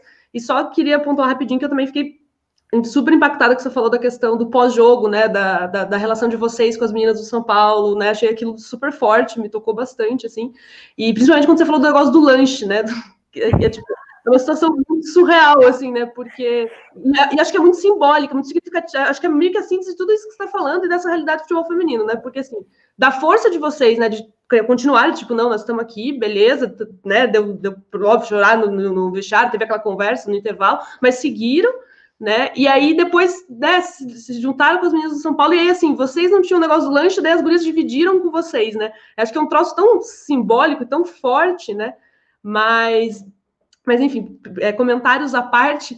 É, só para aproveitando esse teu gancho final da, da questão do, do, do, dos clubes, né, da gestão dos clubes, o que, que pode ser feito daqui para frente, Nini. É, você comentou um pouquinho é, que depois, né, a, a, Ana Lorena foi lá no nome da federação, foi lá no Tabuão, né, deu alguns é, materiais esportivos para vocês. A gente queria saber como é que foi isso, assim, né? Como é que foi o impacto depois da entrevista, né? Você falou que você chegou em casa, respirou, beleza, agora, agora vou ver o que, que aconteceu nesse mundo, né? Então, quais foram os impactos para você e principalmente para o clube, né? O que, que aconteceu né, de, de, coisas práticas e para as meninas também, depois que deu toda essa repercussão da, da tua entrevista e de todo o placar também. Tá, a, Ana Lorena, ela realmente nos visitou é, no clube por umas duas ou três vezes, até foram três vezes, uma foi só fazer uma visita, as outras duas foi realmente para fazer um bate-papo aí com nós. É, e aí, nesse momento, ela forneceu os materiais esportivos para nós, roupa de treino, material como bola para a comissão técnica trabalhar, malas, é, roupa de passeio. Hoje nós temos dois uniformes aí de treino, um fornecido pela federação e o outro de passeio também pela federação. É, camiseta térmica, até calça. Então, realmente a federação forneceu uma quantidade é, muito boa de materiais para nós, para a gente concluir o campeonato. Eles disseram que, que iam nos ajudar para que a gente não desse WO em nenhuma das partidas, para que mantivesse o, o, time aceso no campeonato até o último jogo, porque, primeiro, que um WO num campeonato paulista é muito feio. Né? É feio para a federação, é feio para as equipes, é, é feio para todo mundo. E, e, segundo, que eu acho que pior ainda é o WO por falta de estrutura, né? E não por qualquer outro tipo de condição, como, por exemplo, o time inteiro testar positivo no Covid, que pode acontecer, né? E você precisar dar um WO, mas enfim, eu acho que a falta de estrutura é a pior situação para dar um WO. Então a federação se comprometeu a, a dar esse auxílio para que até o final do campeonato é, a gente continuasse ali em pé. Né? É, não só a federação, nós recebemos uma ajuda da Ótica Fernanda, que é uma ótica do Taboão da Serra, um auxílio em dinheiro para que a gente comprasse, é, para que fosse para a melhor forma possível utilizado pelas meninas. E aí a gente sempre senta, quando vem algum apoiador, a gente senta com as meninas. É, eu, eu, tento dar algumas sugestões antes, para que a gente não cause tanta polêmica né, no treino, então eu levo sempre uma ou duas sugestões e a gente debate ali qual é a melhor opção o mais rápido possível. E aí, com o dinheiro da ótica, a gente tem comprado água e fruta para os horários de treino, que eu acho que isso era essencial. Né? É, nós recebemos a visita de uma empresa, Mundo Marcas, através da empresa Ares, é, uma empresa que já patrocina alguns clubes do futebol masculino. É, ele nos procurou para dar uma ajuda financeira também. E, e, eu tenho sido muito honesta com as pessoas que nos procuram. É, eu digo que eu não sei se o clube vai dar continuidade ou não ao projeto. É, algumas pessoas me dizem que procuraram a gestão do clube, não tiveram resposta, então resolveram falar comigo. E aí eu brinco que aí nesse momento eu sou atleta, gestora, capitã e amiga e, e professora na rede estadual, no município, enfim, eu, eu tenho que ser mil e uma utilidades. E aí as pessoas me procuram e eu sou muito honesta com as pessoas. Eu tenho falado de que a gente não sabe da continuidade efetivamente, o clube não nos colocou nenhuma posição concreta sobre isso. Então, que se a pessoa quer investir no futebol feminino, é, que procure uma equipe mesmo de futebol feminino e continue investindo na modalidade. Porque nesse momento é difícil a gente receber ajuda. Eu solicitei que o clube abrisse uma, uma conta pro futebol feminino, como se fosse um departamento feminino, é, e eles me disseram que isso não seria possível.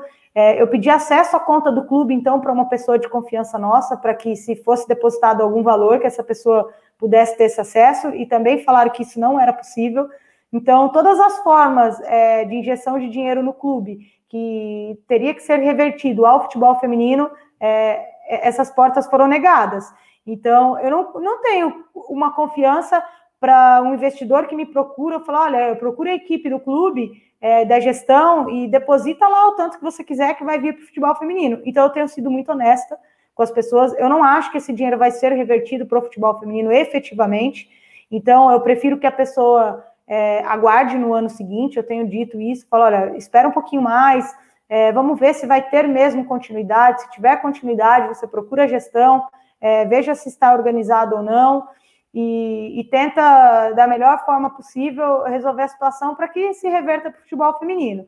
E quando, quando a pessoa não quer esperar, ela quer uma solução imediata, é, eu tento reverter para nós, então às vezes eu pergunto, olha, do que, que é a sua empresa? Aí essa pessoa mesmo falou, olha, a empresa é de produtos de higiene, né? De, então, eu falei, então faça um kit para cada menina, para cada jogadora de, de produtos aí, sabão em pó, amaciante, é, desinfetante, faça um kit, todo mundo está lavando a sua roupa em casa, inclusive a roupa do jogo, quem lava somos nós. Então, é, faça um kit e entregue pessoalmente, vai lá, conhece o grupo, conhece as meninas, e se você se sentir confiável, é, é, confortável diante das meninas, e você quiser fazer mais algum tipo de doação, se quiser fazer mais algum tipo de vínculo com o clube, é, aí você pensa e faz. Então, essa foi uma das empresas, a empresa Ares, doou lá um kit de material de limpeza para nós, para cada menina, para cada jogadora e cada integrante da comissão técnica. E ainda assim, essa pessoa também doou caneleiras para todas as meninas. É, então, eu tenho tentado revertir, reverter é, em materiais esportivos que fiquem com as meninas, independente delas estarem no clube do CATS ou em outra equipe é, depois que acabar o campeonato ou no ano seguinte, mas que esse material possa ser utilizado é, por nós. Né? É, enquanto clube, a gente tem essa dificuldade ainda de acesso. Né? Na, logo após a, a entrevista, é, chegando na minha casa, eu recebi primeiro um telefonema da comissão técnica dizendo que não era para eu falar com nenhum dos repórteres, porque o clube queria primeiro falar comigo, então a gente tem primeiro uma intimidação aí por parte do clube, né? Mas eu brinco que eu sou meio calejada no futebol feminino, essas coisas não me intimidam, né? É, e eu falo com a maior naturalidade, chega a ser até irônico você receber uma intimação de uma coisa que foi tão positiva, e o clube levou só do lado negativo é, porque o clube tem alguns viés políticos aí, é, candidaturas e tal, e aí esse ano é um ano complicado. Então, a primeira coisa é, que eu recebi foi uma intimidação por telefone para que a gente esperasse um pouco mais, é, para depois falar por repórteres. É, e assim mesmo, eu ainda assim acatei, é, não como uma ordem, mas eu acatei porque eu acredito que que a gente tem dois ouvidos, a gente tem que aprender a ouvir um pouquinho mais do que a gente fala. Eu, eu tenho essa dificuldade, vocês perceberam que eu falo bastante, mas eu tento fazer essa, esse exercício do escutar. Então, eu, eu fui a essa reunião no dia seguinte, eu estendi a reunião para o grupo inteiro, porque eu acho que o grupo é isso, a gente tem que estar junto na, na, nas horas ruins, nas horas boas, então vamos lá, o grupo inteiro, e todo mundo escuta o que o clube tem a dizer, porque afinal de contas, o clube não me deve uma satisfação, ele deve a equipe toda. Né? E eu digo que é uma satisfação, porque o que eu coloquei lá no intervalo, na entrevista, não é nenhuma mentira. Então, é só a realidade do que a gente está vivendo e do que o clube deixou a gente viver dessa forma. É, é, então, na reunião no dia seguinte, o clube sentou com a gente. A primeira coisa que me disseram foi que eles entendem que eu estava de cabeça quente, que é, a minha fala foi exagerada, mas que aí eu já parei a fala deles, falei, olha, eu não estava de cabeça quente. Eu estava assim cansada, mas de cabeça quente não. É, tanto que eu fui tranquilamente para falar. Se eu tivesse de cabeça quente, eu tinha gritado, tinha explodido. Né? E aí me disseram, ah, se você tivesse que repetir, você falaria tudo de novo? Eu falei, eu falaria tudo de novo e ainda acrescentaria mais coisas. Então, a nossa discussão não tem muito sentido. Ou vocês vêm aqui para apresentar projetos concretos para a gente, de melhorias, ou a gente está perdendo tempo, porque tem um monte de repórter e jornalista esperando a minha resposta. Eu não gosto de deixar as pessoas esperando. Né? E aí eles perceberam que a conversa não ia ser tão simples, só uma intimidação. Então, eles disseram que ia nos arrumar máscaras, foi o que eles arrumaram, mais uma máscara, né? Chega a ser cômico, porque no momento de pandemia isso é uma obrigação, né? Parece que a gente está pedindo uma esmola para o clube e não é. é. É como a Silvana comentou, né? A gente usa muita fala de que o clube nos ajuda, né? É uma obrigação realmente do clube. Então, eles nos forneceram uma máscara de proteção, é, que eles não tinham fornecido ainda. A máscara tinha sido mandado fazer pelo treinador, através de uma pessoa que ajudou ele. É, e outra coisa que o clube se dispôs a fazer foi arrumar uma roupa de treino. Essa roupa de treino ela foi entregue para nós, é, faltando, nós éramos em 26 na, na, no momento, vieram 22 roupas, é, meiões vieram acho que uns 10, 12, mas enfim, tudo veio faltando. E a roupa veio com cheiro de guardado, de mofo, porque realmente já estava guardado há muito tempo. Era uma roupa que nitidamente eles disseram que era do futebol masculino, é, mas como o patrocinador não era mais do masculino, eles não poderiam usar. Então, quer dizer, o futebol masculino não pode usar por causa do patrocinador, mas o feminino que está sem, está reclamando, está metendo a boca, então vamos colocar esse uniforme para ver se ameniza a situação.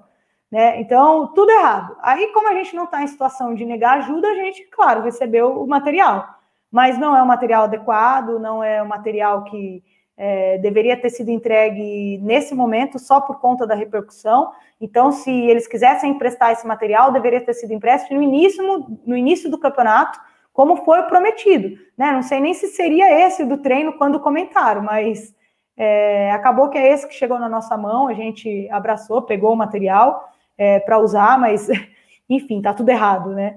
É, e não foi apresentado nenhum projeto concreto. A gente perguntou sobre a continuidade, é, falaram que vai ter, mas assim, o boca a boca, o futebol feminino já vive muitos anos assim pelo boca a boca.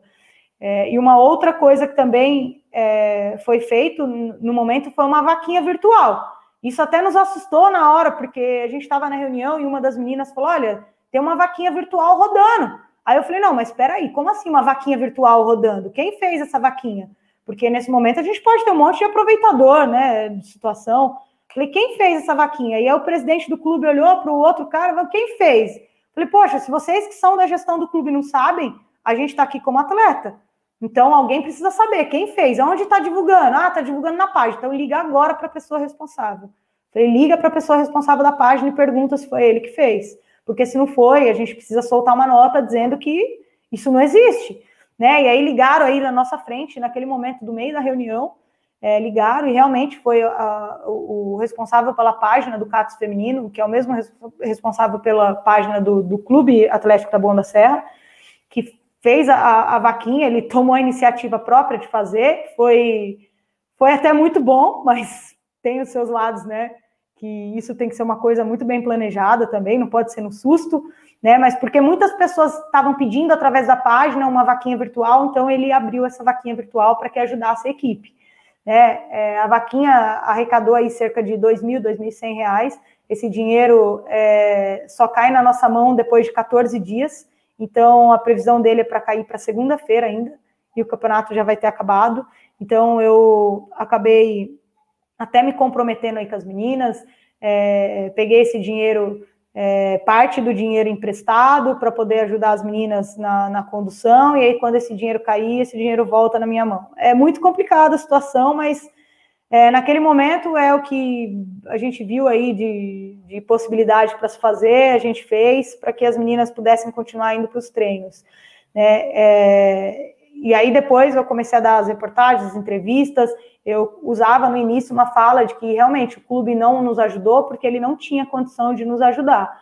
É, mas eu acho que essa fala minha, em algum ponto, foi até equivocada, porque é, eu não acredito que um clube do nível do CATS, que revela tantos jogadores do futebol masculino, seja realmente um clube que não tem condições de dar nada.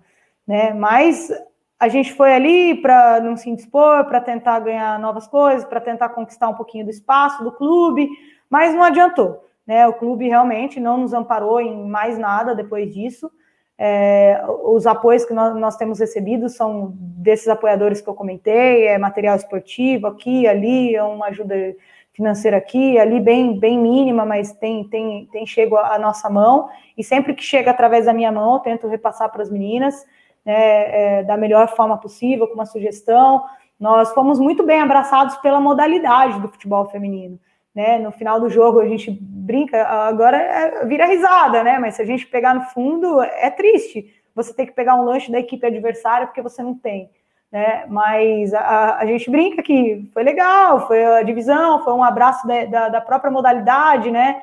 É, muitas meninas passaram por essa situação, então se viram ali no lugar, é, tentaram ajudar de alguma forma. No jogo contra a Ferroviária também, a, a, Ferroviária fez ali um movimento de abraço coletivo, que também ficou bem reconhecido aí pelo, pelo mundo, a, a foto do, do, abraço, né, através da, da fala da, da Andrea também, é, uma pessoa fenomenal aí dentro do futebol feminino também, a Andrea, anos de carreira, Olimpíadas, enfim, tudo que, que se é alcançado aí dentro do futebol, ela, ela conseguiu conquistar um pouquinho desse espaço, e através dela nós recebemos a doação de uma camiseta da, da Ferroviária autografada, É, tem muito valor sentimental a camiseta, mas infelizmente a gente precisou rifar para poder é, angariar fundos para ajudar as meninas, né? Uma camiseta que a gente queria pôr na parede, né? De todas as casas das meninas, é, ou inclusive do clube, mas isso não ia ser possível, né? Dentro das condições que eu já comentei. Então, é, a gente acabou rifando a camiseta.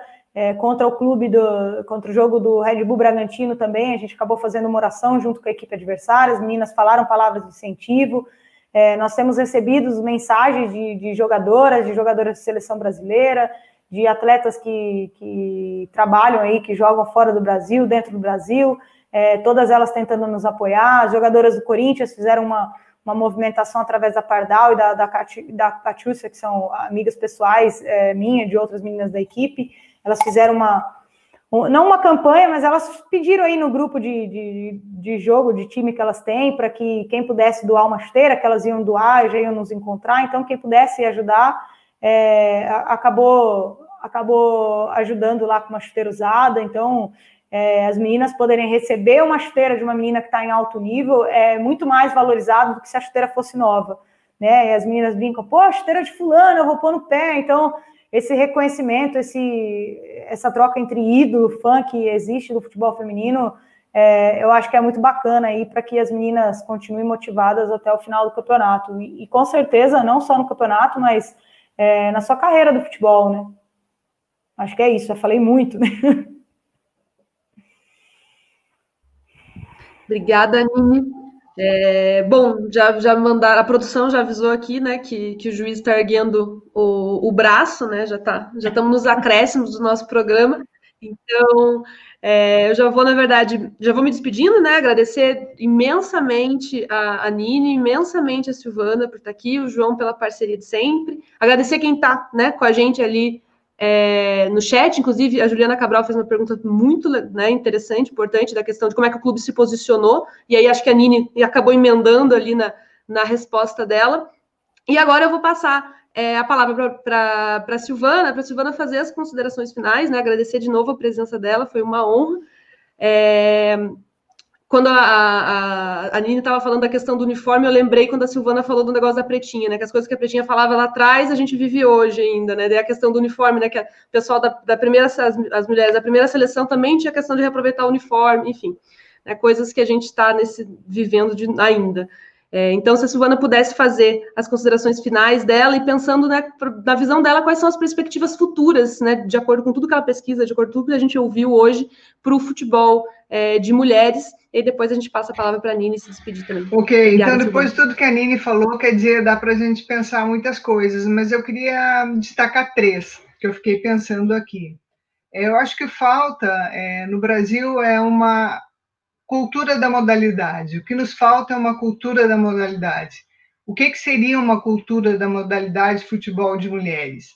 É pensar, a, a Nini traz um ponto bastante importante, a categoria de base, né? Então, não só a categoria de base, estou entendendo num sentido bem amplo, a formação de nova geração de jogadoras que não é só a responsabilidade dos clubes CBF, mas, sobretudo, a educação física escolar precisa dar mais espaço para o futebol de mulheres. O futebol ainda não é uma modalidade no qual a educação física escolar aposte para as meninas. As escolinhas esportivas, é de 10, 15 anos para cá que existem escolinhas esportivas para meninas no futebol. E as políticas públicas, daí é dever do Estado fomentar políticas públicas que minimizem as diferenças de gênero no futebol. Né? Então, acho que uh, pensar uma formação a longo prazo uh, colaboraria, digamos assim, para criar uma cultura da modalidade. A cultura da modalidade, do meu ponto de vista, envolve também a mídia. Se hoje a gente tem visibilidade, eu não tenho a mínima dúvida que foram as mídias não tradicionais que fomentaram, que pressionaram e que fizeram com que as mídias tradicionais olhassem minimamente para o futebol de mulheres. Ainda olha muito pouco. Né? E está olhando agora porque é um mercado, um mercado em aberto, que pode gerar lucro, mas não por um compromisso ético e moral de fazer com que a, a modalidade se envolva, uh, se desenvolva. A outra questão que eu acho que é importante também pensar dessa cultura de modalidade são é, os coletivos, os movimentos sociais e os movimentos de mulheres. Se há um pouco mais de condições, digamos assim, pro, do que a Nini fala, é porque tem coletivos que estão lutando junto com as mulheres do futebol, coletivos que não são do futebol, mulheres que não são do futebol, homens que não são do futebol, mas que estão criando isso que eu estou dizendo aqui, seria uma cultura da modalidade, né, de pensar que o futebol também é delas. E por último, é, que eu acho muito importante e que falta daí, acho que no futebol, eh, sobretudo para as atletas, é consciência de classe. É consciência de que são trabalhadoras da bola, que é o time, é o, é o título dessa fala, né? Dessa, dessa, desse encontro. E por ser trabalhadoras de classe eh, de, da bola, tem que lutar pelos seus direitos como trabalhadoras que recebam digna, com dignidade, aquilo que é o seu trabalho. E essa consciência de classe envolve é, luta coletiva. E essa eh, teria que ser, digamos assim, estou pensando alto mesmo, né? Uma cultura da modalidade solidária, né? E que a solidariedade não apareça só em momentos extremos como esse 29 a 0, né? Mas que ela seja uma cultura solidária para fortalecer. É tipo assim, se uma é prejudicada, todas somos prejudicadas. Se um time está prejudicado, todo desenvolvimento da modalidade está prejudicado. Não dá para ter 56 a 0 ou 28 a 0. Tem alguma coisa errada nesse caminho. Né? Então, uma luta coletiva, um sindicato atuante de mulheres, sei lá, mas é, eu penso que a luta ela é sempre coletiva. E a cultura da modalidade ela só vai se fortalecer, ou só vai aparecer, digamos assim, se tiver é, um grande número de esforços de diferentes frentes, para que não aconteça muito do que a Nini ah, acabou conversando e nos relatando aqui. Quer dizer, eu sei que já passou do nosso tempo, mas que tem muitas coisas para a gente falar sobre isso. E vamos que vamos, estamos juntos, Nini. E obrigada de novo ao Ludo, João e Fernanda por me convidar para dar uns pitacos por aqui. É, legal, Silvana.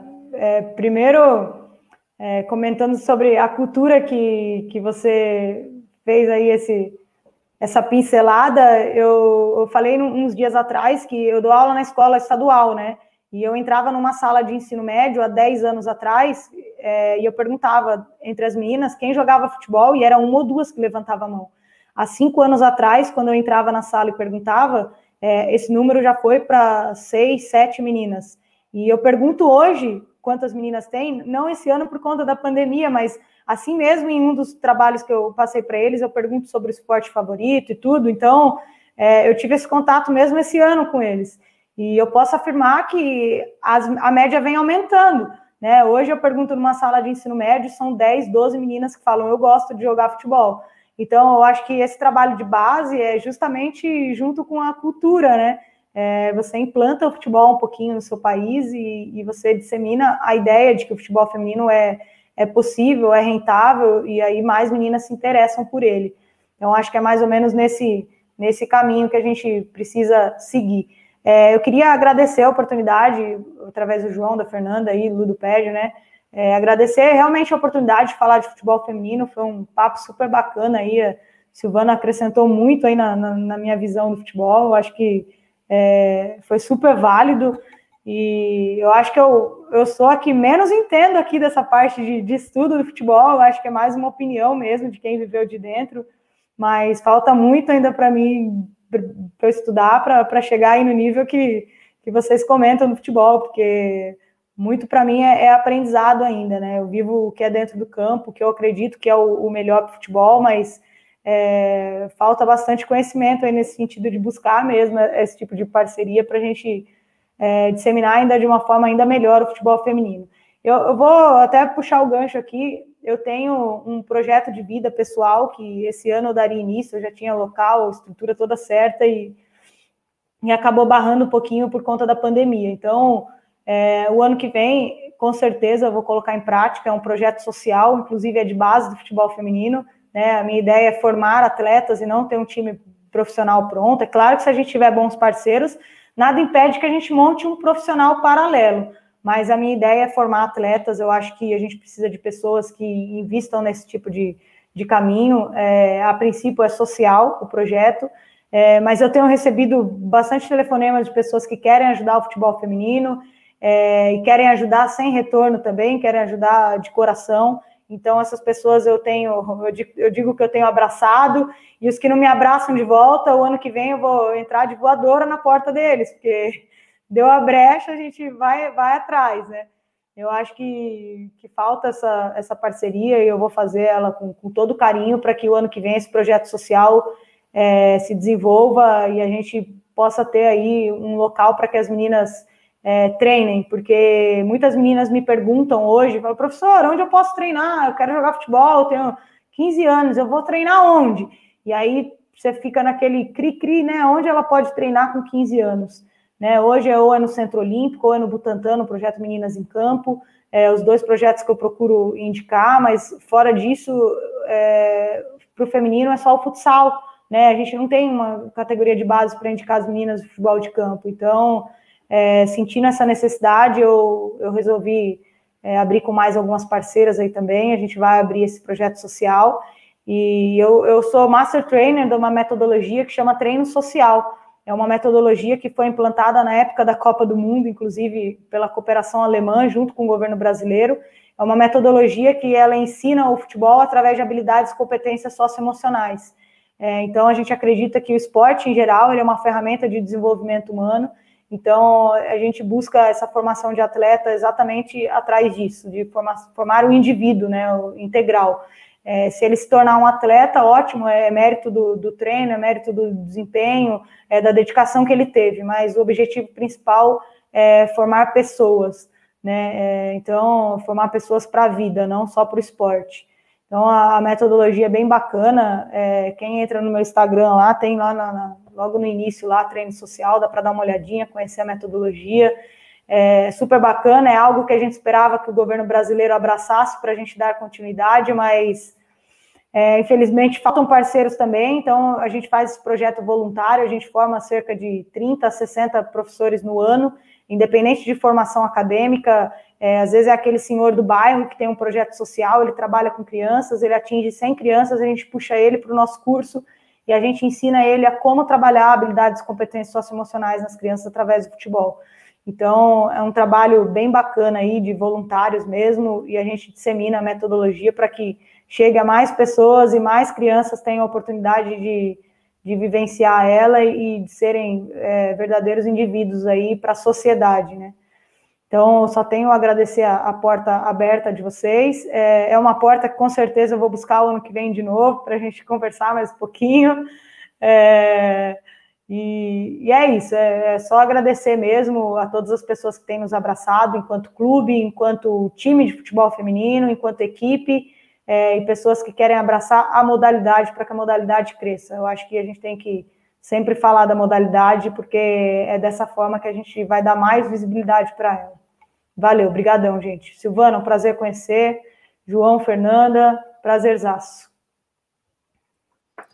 Nini, a gente te agradece muito, né? A gente, cara, eu, eu tô aqui um privilegiado. Eu tenho aqui uma parceira de pesquisa e de trabalho, que é a Fernanda, e que me ensina a gostar do futebol feminino, a, a, a, a ver o futebol feminino, acompanhar, tanto eu quanto ela somos palmeirenses, então a gente acompanha, né? ela, né? Às vezes eu tô lá, ela fala, cara, tá rolando o feminino do Palmeiras, tá, já vou eu lá ver o feminino junto com ela, cara. Então, assim, a gente é, é um prazer eu poder falar isso para ela, o quanto eu aprendo com ela, o quanto eu me motivo a ver futebol feminino com ela. É um prazer poder falar com a Silvana e ouvir o que a Silvana, né, a, a, as questões que ela coloca pra gente, e é um prazer ouvir a Nini é, nos colocar uma realidade que é tão dura, de quem quer jogar bola e de quem é mulher, né? E aí eu vou fazer aqui a minha, a minha fala final, é, só para complementar uma questão que a Silvana colocou.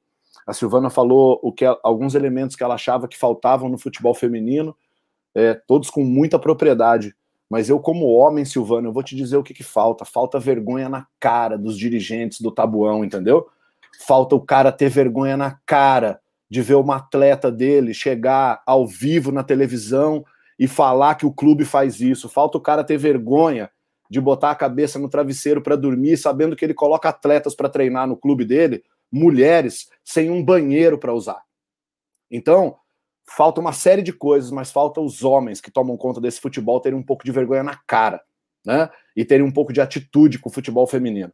Então, é, o, o que a gente ouviu hoje aqui, enquanto homem, me envergonha, me deixa muito triste saber que você tem um grupo de 24 meninas que vai treinar num campo de futebol sem água, sem banheiro, sem lanche. Então, assim, falta vergonha na cara desses caras que, que gerem o futebol, né? Então, eu sei que a gente tem um alcance pequeno, a gente é um canal acadêmico que dialoga muito com as comunidades acadêmicas, né? Mas é, tomara que a mensagem chegue aí para o dirigente do Taboão da Serra, né? Que é um, é um sem vergonha, para dizer o mínimo, né? É um sem vergonha de propor tantas coisas para essas mulheres para elas jogarem um campeonato e terem uma joia rara na mão como é a Nini, que podiam aproveitar para sua gestão, que podiam aproveitar para captar recurso, toda a capacidade dela, e ao invés disso ainda vão tentar coagir ela a não falar o que ela tem que falar. Então é isso, assim, falta é, a gente, homem, também entender o nosso papel nesse processo, né? É, espero que eu não, não seja uma engrenagem tão podre no meio dessas todas aí, que eu consiga me desconstruir todos os dias com a ajuda de vocês, tá bom? Um beijo grande no coração de vocês aí, a gente se vê, esse foi o último por outro futebol dessa temática minha com a Fernanda nesse ano. A gente volta depois e vamos tocar muito nesses é, temas espinhosos, Nini. Pode saber que é, a gente é Nini Futebol Clube aqui, viu? No Ludopédio. Conta com a gente aí na hora que você precisar. A gente encerra por aqui. Obrigado pela participação de todo mundo. E por outro futebol, galera. Valeu, boa noite.